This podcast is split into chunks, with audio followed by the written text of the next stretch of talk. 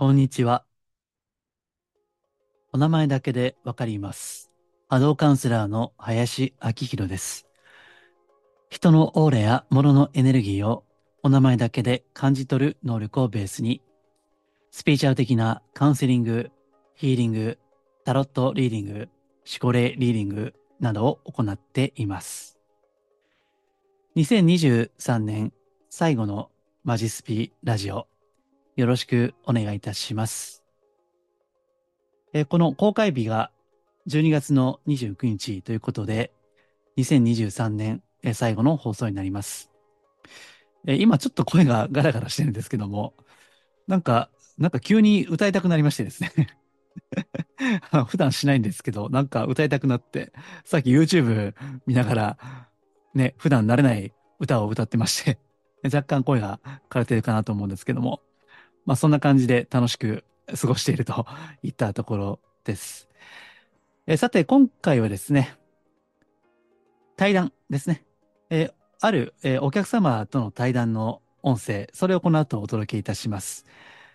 テーマは、店名について。店名は好きなことではない。という、まあ一般的な感覚からすれば逆のことですね。えーただ気をてらってるわけではなくて、まあこれが真実ですね。えー店名とは好きなこととは限らないという話をこの後やっています。えーこれはですね、あの最近はよく冒頭で言ってますけども、全タロット講座、えーその体験会の対談の音声ですね。え許可をいただいて掲載をアップをね、これからするんですけども、えーなので、あの、今年は12月31日まで仕事がありまして、あの、31日もこのタロットの体験会をやっているんですね。で、ここではですね、あの、個人的なプチセッション、まあ、プチ鑑定ということでやってるんですけども、この対談の音声はその中での、まあ、店名について聞かれたので、そのタロットを並べる前にですね、え店名について語ったのがですね、まあ、思わず、あの、こういった話って夢中になって喋っちゃうんで、結構、あの、長く喋ってしまいましたんでね。まあ、せっかくなら、年末、まあ、元旦の計画、ね、一年の計は元旦にありと。これ前回も言いましたけどね。まあ、その参考にしていただいて、世の中の好きなことで生きるという風潮ですね。それに惑わされすぎないということですね。わかりやすいもの、ね、受けるものが世の中には流行る。これはスピーチャルもそうですね。えところが、真実はそうではないという話ですね。なので、まあ今年もこういったちょっと常識とは違うことをね、別に気をてらってるわけじゃなくて、どう考えてもそうだろうという話を、ブログでもメルマガでもやってきましたけども、まあ来年も相変わらずですね、えー2024年も相変わらず、まあ万入系はしないかもしれませんけども、えー自分がずっと考えてきてですね、これがね、おそらく他にと人にとっても本当に役に立つんじゃないかと。魂を生きるマジスピ、真のスピーチャルにとって本当に役に立つんじゃないかという話を来年も相変わらずですね、やっていこうと思いますので、えー今年1年お世話になりました。来年もまたですね、短い人生ですので、貴重な1年ですね、来年も。まあ世の中的には世界情勢も含めて、えさらにですね、え今年以上にま混乱が起きるであろうとは思っています。まあそのあたりは他の YouTube とかね、他のまあ同業者といいますか、ね、え来年の予測ということで、たくさんね、今頃、まあ私は見てませんけども、並んでいるかと思います。そういったのはね。まああの、別になんか直感とか霊感とか占いをするまでもなく、来年はさらに大変な一年になると思います。が、根本的な価値観、なぜ生きるのか、なぜ死ぬのかっていう根本的な部分を常に考えて、世の中の乱れた風潮ですね。それに惑わされない。そういった自分を作り上げるべくですね。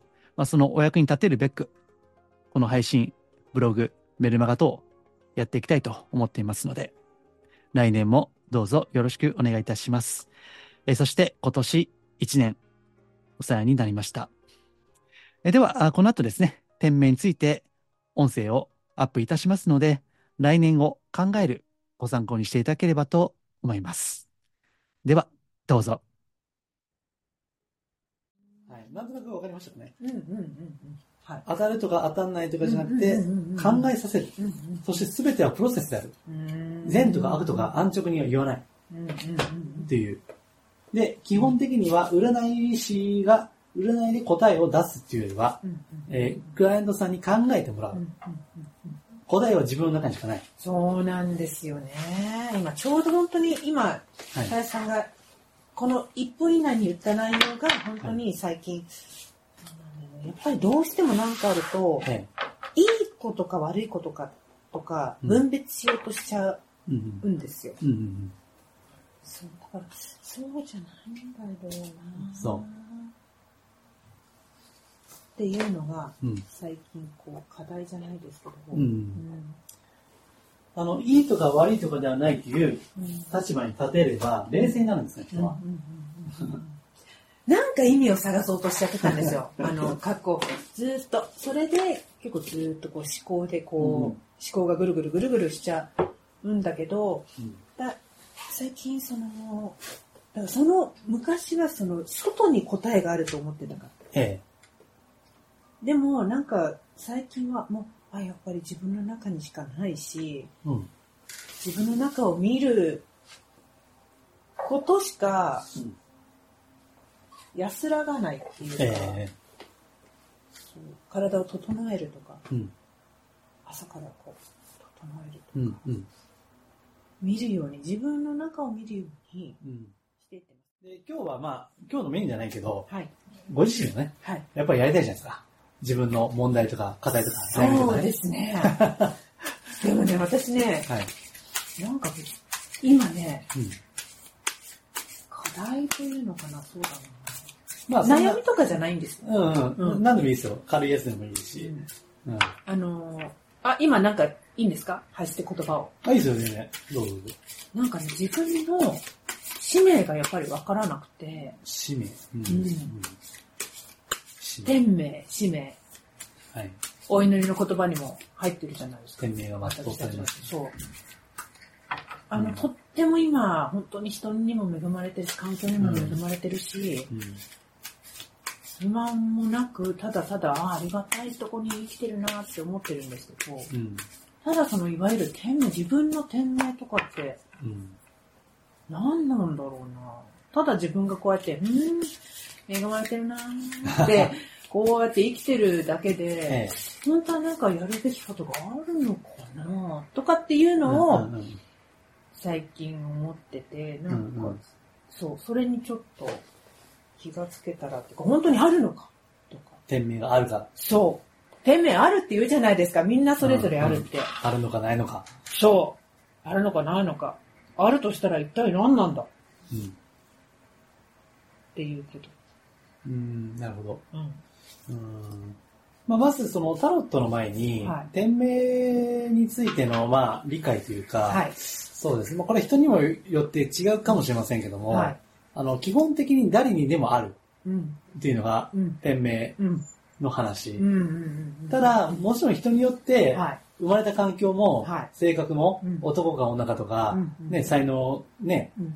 芸術、絵絵を描くのは才能があるけど、うん運動は苦手とかうん。ね。うん、私がね、運動は苦手だけど、うんこういったスピーチャル能力がね、うん。あるとかねいろいろあるわけじゃなはいいですか。はいはい。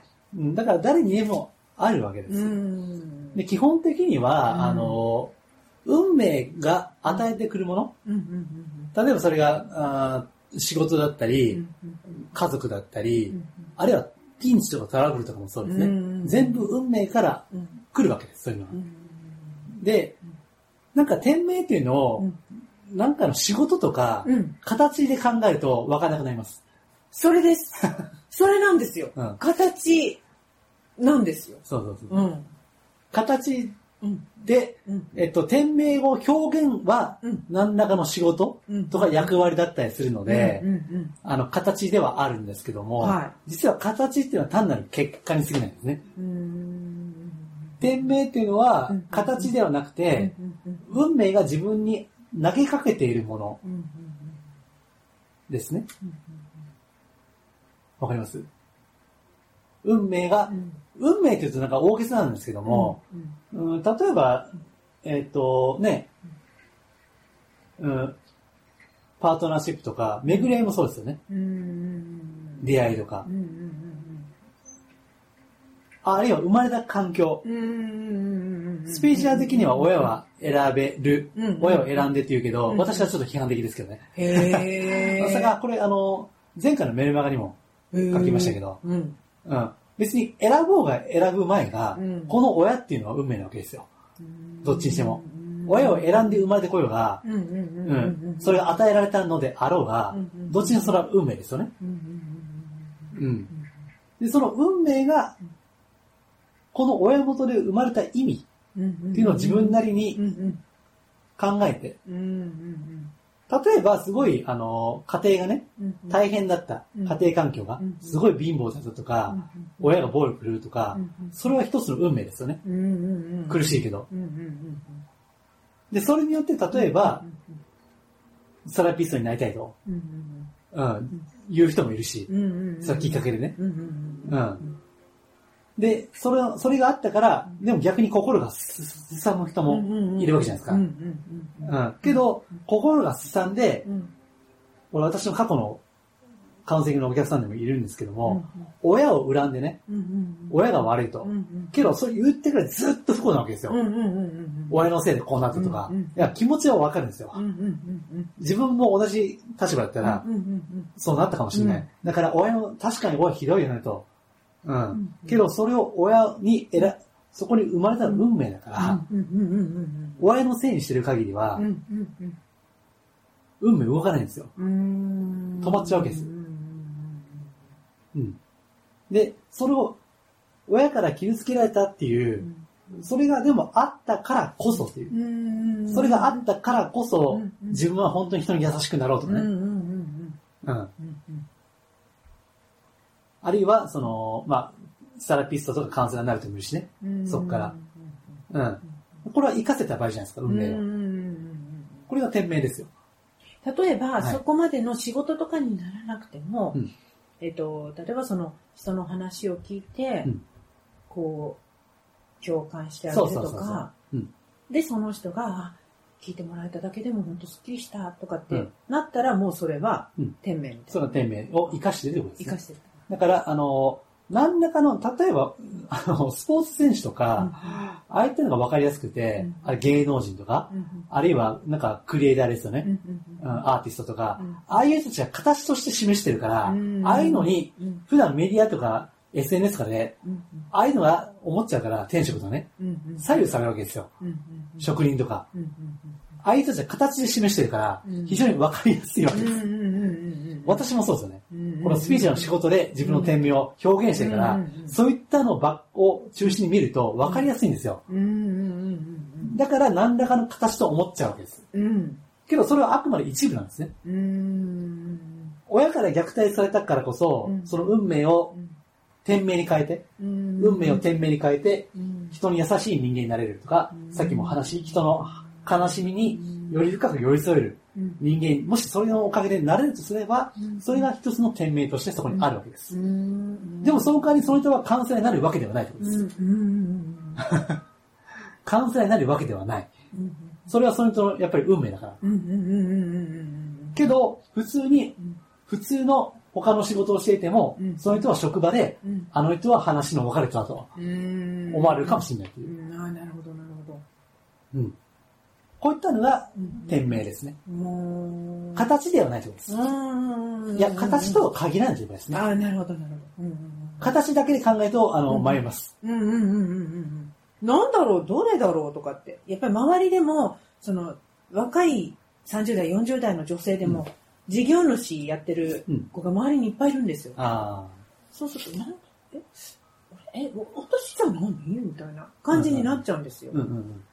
だけど今お話聞いてああだったらやってるなとかってそうそうそうそううんうんうんで、もっと深いこと言うと、うんえー今、事業主とかで、うん基本的にそういう人たちって自分のやりたいことやってるわけですよね。そうそうそうそうそねやりたいことは天命とは限らないです。う。やりたいことを通して何かを、うん。その天命をうん。全うしてる場合もああるし、しうん。うん、やりたいことやってるからといって、天命にはなってない場合もある。もっと言うと、天命っていうのは自分で動かせないものなのでうん、うん例えば、親が、親の事業うんをうんもう仕方なく継いだとかね。はいはい。私のお客さんでも、はい。親の事業が、親がもう亡くな、突然亡くなっちゃったので、はい。仕方なく、はいもう自分しかいなかったから、はい。うんうん他の道行きたかったけど、はい自分がその会社継ぎましたと、親の。はい。これは天命です。それは天命。天命です。これも明らかな天命です。へえ。自分で選べないからですあ。自分、天命、天の、天の命令ですから、あ、天命っていうのは。要するに、ううんうん宇宙のエネルギーと言ってもいい。天命ってなんかこっちを考えちゃってるけど、うん。こういうことか。自分がこの仕事したいとかっていうのは、うんこれはまだ自我の世界なんですね。うんうんうんだから自分がやりたいわけでしょ？うんうんうんうんうんうん。うん。私、今、スピーチャーの仕事をしてるけど、うん自分でやってないですからね。ああ。気がついたらやってたっていう。これはより天命に近いです。あー自分で、ただ難しいのは自分で選んでるようだけども、うんうん例えば、小学校の時にはい、ある人の出会いがあって、うん。うん。うん。例えば、じゃあ数学の先生になるという時に、うん中学校の時に、うんもうすごい数学の先生尊敬してね、うん。だから自分も数学の先生になろうとか、うんこれは違いますよ。これはやっぱ天命ですよね。運命がもう、中学校のその出会いによってね、うんそうなったわけだからう、んだからどっからどこまで天命なのか、うんどっからどこまで自我なのかうん難しいんですけども、うん基本的に自分で選んだ感覚がないほど天命に近いです。そうなんだ。うーん。うん。うーん。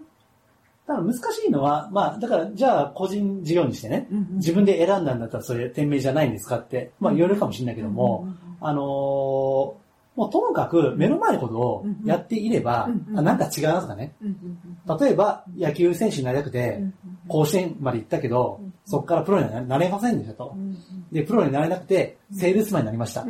でもそこから成功しました。それは天命ですよ。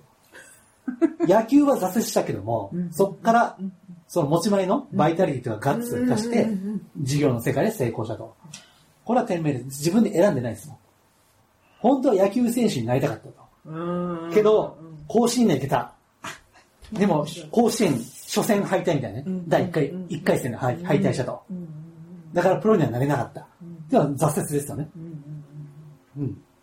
あるいは、えっ、と、これも実際あった話ですけども、インターハイ、陸上選手で、インターハイまで行って、県大会1位とか2位とか、はい俺は将来実業団行ってプロになりたいと。うん。けど、ある試合、ある、あのーうんと、競技の時にはい腰をやったと。はいはいはい。ヘルニアでしたと。はい。でそこから選手生命を断たれた。はいはいはい。けど、そこから、うん。じゃあしょうがないんで、うんあのー整体師になりました。ね、うんうんうんうん。これは天命です。あうん。で、その人は、例えばスポーツ、ーうん。一流のアスリートに対するすごい腕のいい整体師として活躍をしてるわけです。その人はスポーツの道には行けなかったけどうんも、間接的にスポーツの道に携わったわけですね。だから、俺は、なりたかった、本当は、あなりたかった、なりたかったって思いながら、整体師をやる必要は全くなくって、もうそこに安心して、あのー何も考えずにこれをやっていれば、うんあのーあの、いい意味で、うん何も余計なこと考えないでやってれば大丈夫なんだよっていううん。ものですよね。そうそうそいつまでも。これが本当はあれを狙ってたのにとかなんう。か、うんうん。考える必要は全くなく、だからそこでさっきの親を恨むのと同じでうん、うん。他に成功した連中を羨ましがるとかねうんうん、嫉妬するとかうん、うんそうなると運命、運命と天命から外れていくわけですよ。ん。だんだんね。なんか、結局、何かに任せちゃえば一番正しくて楽なんだけどこの自我が、そいちいちそこに何かを、理由を見つけようとしたり、なんかドラマを作っちゃったりしようとしちゃうじゃう。ないですか。そう。だから運命や天命を阻むのは比較ですね。はいわかる。他の事業主も、いや、実はね、他にも同じような方が結構いらっしゃるんで、もうどうあの同じぐらいの年齢ね、はいはいはいみんななんか自分で仕事やってるとかね、うん、そう。うんじゃあ私何もやってないみたいな。うん。そう。なんか、え、未だにこんなフラフラフラフラして、うんうんなんかこう、覚悟もできてないみたいな、うんみんな多分そういうのやるのって、すごい覚悟をしてうん何かバッてやると思うんだけど、うん。見てても、いや、私はそこまで、ああ、そこまで覚悟持てないな、持てないな、みたいな。うんうん。で、そう、なんかそれが、まだ見つかってないんだなって思っちゃっうんうんてるんだけど、なんか今話をいろいろ林さんから聞いて、うんまた自分で余計なことつけたな、みたいな感じがして、うん。今がすごく満足しているのに、うん。とかなん。かこうね、探しちゃってるん。ですよね。でも、あ、わかった。じゃあもう、もうとにかく今に満足してう、ん。楽しんで、何しろ目の前のことを一生懸命やることでしか、うん。何かもう繋がらないなってうん。うんいうのは、うすうす分かってはいるのに、うん。いやいや、待って待って、そんなわけないだろうとかっていう、なんか反対側の自分もいたりして、うん。往生際が悪い。あの、やりたいことをするとか、うん。好きなことをするっていうのは、うん。この現代の、あの、今主流の価値観なんですね。好きなことをして生きる。うん。YouTube なんかそう、YouTube はそうですね。ね好きなことだけでうん生きていくって。あれは実は現代の、うんまあ、ある種の、うんまあ、こういうちょっと言い過ぎかもしれないけど、ある種の病気なんですよ。呪いみたいな感じしますよね。そうそう。だからそれに呪われてる人が多くて、あの、自分がやりたいことがありませんとか、で、うん悩んでくるカウンセリングに越しなんですよ。うん。でも、うん普通に考えて、うん。仕事をね、うん。まあ、それなりに勤め人でね、うん立派にやってね、それで家族支えてるんだろうと。それ十分だよ、それで。って。で家族がみんな健康で、うん。90歳の母親も腰が痛いんだよって言いながら毎日スポーツクラブ行ってるし、あみんな元気で仕事行って帰ってきてこうやってあったかいご飯、あったかいお風呂入れて、こんな幸せあるとかって思ってるのに何かもう、なんかやっぱり何かを探、うん。見つけようとしちゃうんですよ。うん。だから、あの、店名は形にこだわった場合と、うん好きなことにこだわってる場合は、うんあの、悩みますね。うん こだわってました。うんだからやっぱね、形にしてる人たちが、うんやっぱ個性が強いんで、うんうんその印象が残っちゃうんですよね。うん。もっと地味な場合もあるんですけど、うん。例えば1階の専業主婦っていうのも、はい。ね、うんあの、それはそれで一つの店名の可能性があはい。るわけですよで、ポイントは自分で選べない場合ですね。選べないほど店名の可能性が高い。だからこれね、あの、有名な、業界で有名なあの、江原ね、はいひろきさんがね、はい。天職と適職って言ってるんですよ。うんうん適職っていうのはうん、飯を食っていくうんのが適職。うん適した職業ですね。うんそれが適した。うん。天職っていうのはもうその人にしかできない。うん。あるいは運命が与える。うんうんううんん。あの、ちなみにあの、江原さんもうん、スピーチは別にやろうと思ってやったわけじゃないですからうね。ん、あなたはもともと生まれつき特殊な霊能力でめちゃくちゃ悩んだんですよ。でも別にね、霊能力やろうと思ってやったわけじゃないですから、もともとの体質が特殊すぎてすごい苦しんでう、んで、それで今あの人があるんですかね。うん そもそもが。うん選んでないですよ。うんあの人も。うん私も選んでないし、うん気がついたらやってるっていう。うんただこっちのが、あの、店名に近いので、うん。まあ私はだから自分で言うのなんですけど、あんまり苦労はしないんですね。うん仕事にうん自分で選んでないから。うん自分で選んでいないっていうのは、つまり何かというと、天のうん、天のエネルギーですね。天のエネルギーが働いてるわけです。だからうん、うまくいきやすいわけです。クリアじゃないと、うん。こう、いかないですよね。ここせっかく来てても、うん自分で操作しよう。とかなんかしちゃうと、うん。スストレートじゃなくてなんか骨折してこう、うん。いっちゃいますよね、きっと。うん。だから、比較して、うん。自分もやりたいことないとか悩んだり、あるいは親を恨んでるってなると、うんそれは、要は、ちょっとこれ厳しい言い方ですけども、天に唾を吐いてるのと一緒なんですよ。うん。天に唾を吐いてうん。る。で、天に吐いた唾は？自分に落ちてくるね。そう自分自分に落ちるわけでうす。でも、やっぱね、家庭環境が苦しいというのはしょうがやっぱ辛いんですけどね。それはそれをそれでもこれは自分の運命だとう。んうん。けど、もっと根本的には、うんこの例え毒、毒親と言われる両親だったとしても、両親がいなければ自分はないと。そういう命の原点まで行かないといけないんで、うんこういう人たちは大変なんですよう。んやっぱり。簡単に受け入れられないから。けど、それがさっきもね、タロットでやりましたけど、うんあの、ニュービジョンなんですよ。うん だからまあ伝統的な言い方だと、吊るされた男？吊るされた男なので、それはまあ一種の試練ですよね。でもそれを天命の一つです。試練は。選べない試練ですから。うんで、それを受け入れられたらニュービジョンでひっくり返るんです。で、そうすると、天と長くなるわけです。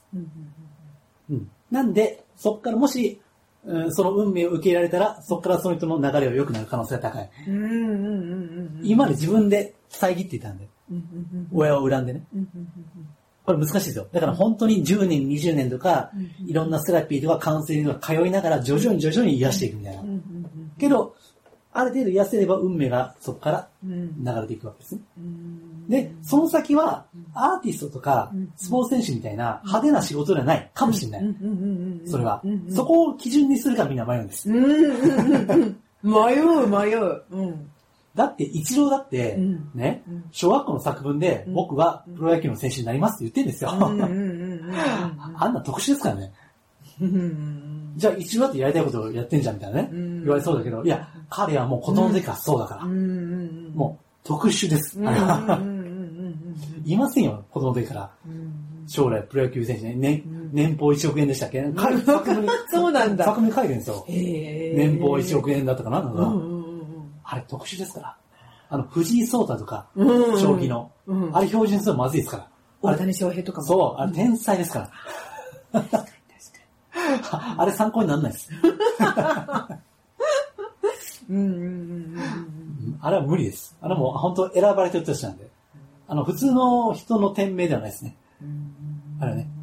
確かにでも天命を生かしてることによってすごくこういろんな人にさいい影響を与えることがすごいできてる人たちですよね。そうそうです。ともう勇気だったりこうん。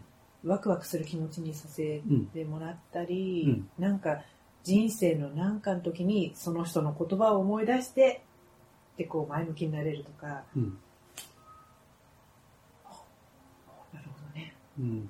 だから、えー他にもいろんな例が。だからいろんな人の自伝、うんその人のストーリーですね。いろいろ調べていくと、あの、こういったのはね、あの、勉強できるんですね。えっ、と、偉人の、あの、自伝だったりとか、あるいは意味は、今生きている人たちでもいいですけど、その人たちの過去のものでですね。でそれをなんかネットとかでも調べられるんで、あるお医者さんは、あの、高校生の時に父親が自殺したと。で、それで自分は医者になろうと思った。これきっかけですよね。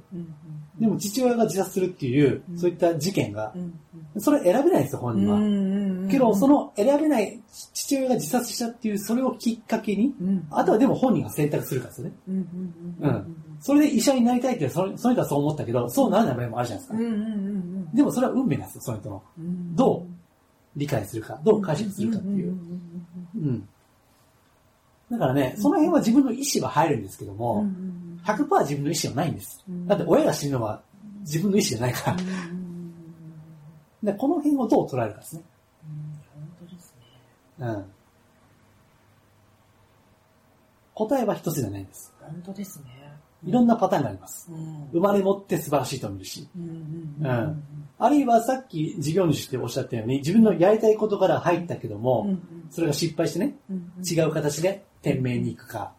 それでもそれが成功したけど、さっきの成功というカードですよ。成功というカード。うん。あのカードでうん、そこは良かったけど、そこからストレスがあって、ストレスがあって、あのうん。消耗があってねほんで抑圧があるわけです。その時うんに、あれ、自分やりたいこと何だったっけ、本当にって。うんお金稼ぐことが目的になって、いつの間にかなってしまってそうすると、さっきの楽しむことっていうピエロのカードがありましたけども、あ、純粋に楽しむことだと。儲かるとか儲からないとかそれも大事だけどうん、それ以上に自分が楽しんでないとうん、結局不幸になるんだなってそこから自我意識からだんだん離れていくんですね。自我の意識から。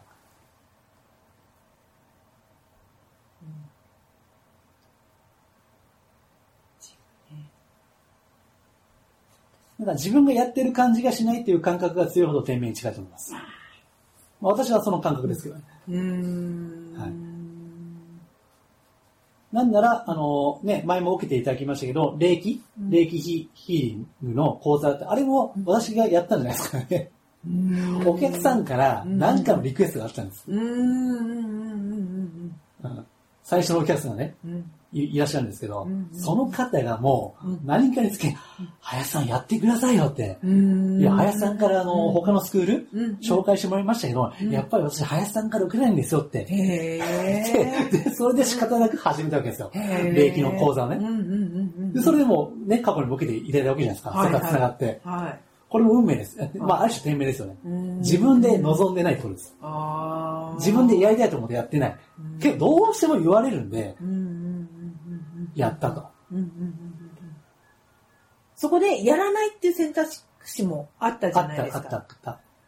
そうすると、でもま、それはそれでまた続いていくしう、ん。でもまた何かがあって結局ここにまうたんうん。繋がっていくのかもしれないし、しれないしそれは天命ですよね。うんうん。で、タロットもそうです。うんこのタロット講座も、実は。うん林さんタロットやってますよねって。うんえ、教えてないんですかって。うんうん。これはきっかけですよ。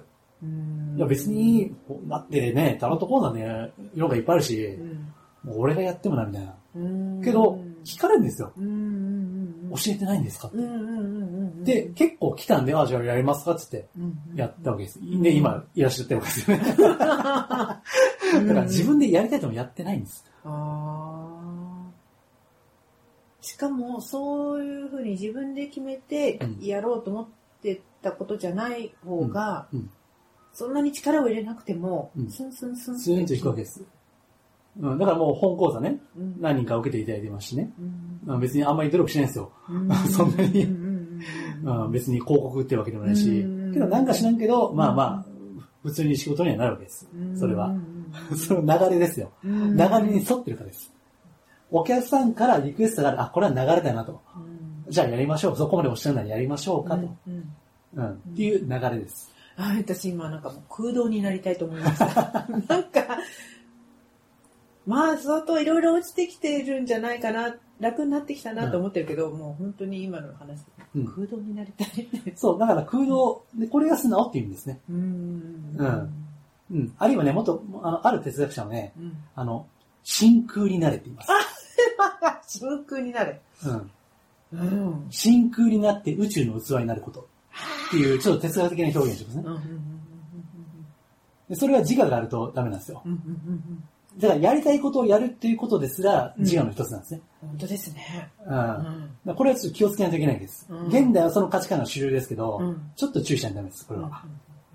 うん。本当ですね。うんそうですね。だから、まあ、運命が、そう、運命が語りかける。もし運命に口があるとすれば、うん何を語りかけてきているんだろうか。っていうことですねうんこれを、まあ、極力素直になって、うんで、可能であれば真空になって、うんさっきね、空洞になりたいとおっしゃっなりてましたたい、なりたい。それは真空になるってことです。なるほど。空洞になるっていうのね。うんうん。うん。空っぽになりたい。そう。だから、天命が全うされませんで、ね、あの、世界平和の祈りの中にもあるけどもうん、あれは自分を空っぽにするってことです。今ね、いつももうお風呂の中で、うんそれをこう、出る前、お風呂からざわって出る前に一通りバーって言って、天命のところで、まだ見つかりませんね。とかって思いながら。で、すでにあるわけそれは。だから今いろいろね、うんあの、お手伝いで、いろんなとこ行かれてるじゃないですか。うんそれも一つかもしれないっていう。うんうん。それが楽しいと感じる。うんしかもそれで、ポイントはうん、儲かるわけではないわけですね。そうなの。そのポイントですよ。あ、そうなのか儲かる、別にね、うんさっきの宿泊費とかうん交通費な。入れたら、うんトントンなわけでしょ？そうです。結局。そけど、それでも行く、行くっていうのは、うんそこに金銭ではないうん楽しさが、うんそこにあるからに違いないんです。ああ。はいはい。うん。うんその辺はね、私はやっぱ天命にすごい近いところじゃないかなと、ううん、ん思いますけどね。単に金銭を超えた何かっそうですね。だから、それを体験したいがために、うんその、その他全部仕事埋めてますよとかって言ってたけど、うん。そう。その仕事も苦しみながら別にやってるわけじゃなくて、うんうんうん本当にいい人たちに囲まれて、毎日笑いながら、うんありがたいな、こうやってお金貯めて、うん。で家族にも文句言われることもなく、うん。楽しんでれば悪いことはないってみんな思ってるみたいで、うん。いってらっしゃいって送り出してくれて、行けば本当に自分のためだけの動きをができても家族も関係なく、うん。なんかこんなお前でき、こうやって生きていけるもんなのかなとかって思ったり、うん。それこそその、子供みたいな、もういろんなこと考えなくて、子供みたいな気持ちになれるんですよあ。、まさにさっきのうんプレイフルネスのそうなのスタイルですか？そうそうそう。ただ楽しむってね。そう、あの、うんピエロ状態。ピエロですね。うん、もう本当に、だこうやって子供の時みたいな気持ち、いや、子供の時の方がもっと縛りはあったんですよ。うん。家庭環境がそんなに、あの、優しいお母さんと優しいお父さんととかじゃ、うん。っていうか、結構過酷だったから、うん。うん。子供の頃というか、あ、本当にこれが無邪気、何にも縛られてなくて、うわー見たものが、ああ、綺麗。ああ、なんでこれこうなってんだろうとか、手に触れちゃうとか、っていう、心が赴くままに動いて感動するっていうことがすごい、それをやりたくて言ってるような感じがするんですよ。そこに自分の命が躍動するわけですね。そうですね。まさにね。うん。踊り動くっていう躍動ですね。うん。うん。だからそういったあの自分の生命、命を燃焼する、うん。さっきの情熱じゃないけども、うん。燃焼するっていうのがうん。命の役割なので、うん。まあそれをうん繰り返しますけど、ポイントは金銭関係なくやってるのがポイントなんですよ。関係うんそこはね、非常にポイントですね。うんだから、純粋な欲望でやってらっしゃると思うんですね。そうですね。うんうんうんその辺はね、だいぶ天命に近いと思うんですよ。本当ですか。うん。だからすでにあるわけです、それは。そうですね。それがなんか事業主とか、うんなんか形でね、うん 示されるから、うんなんか、すげえなとかね、そう。うん、なるわけですけど、うん。それ、うんだからやっぱ形にこだわるのと、好好きなことだけで考えると迷いやすいっていうのはポイントです。だけではないです。嫌なことの中にもある。し、うん。もうさっき言ったあの、親親の会社を継ぐとかね、どどうしようもない運命の流れ、うんそれがあればあるほど天命です。うん。その代わり、それは決して楽ではないところです。おっしゃる通り、楽しいって場合もあるし、うん結構しんどいって場合もあります。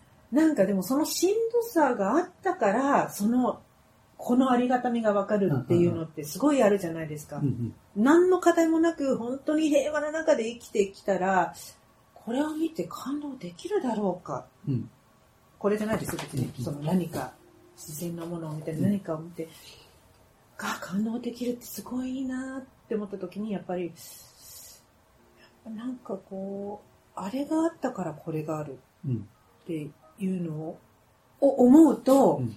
その子供らしくいられない環境だった子供自体のことも、うんすごいね、あの、悪く思えないんですよ。うんなんか、うん。うん。もっと伸びやかに、もっと無邪気にな子供自体を生きたかったよって思ってたこともあったけど、うん。今だとそれが、あの、笑い話にできるっていうか、あ自分のネタになるっていうか、うん。語れることがいっぱいあるみたいな。うんうん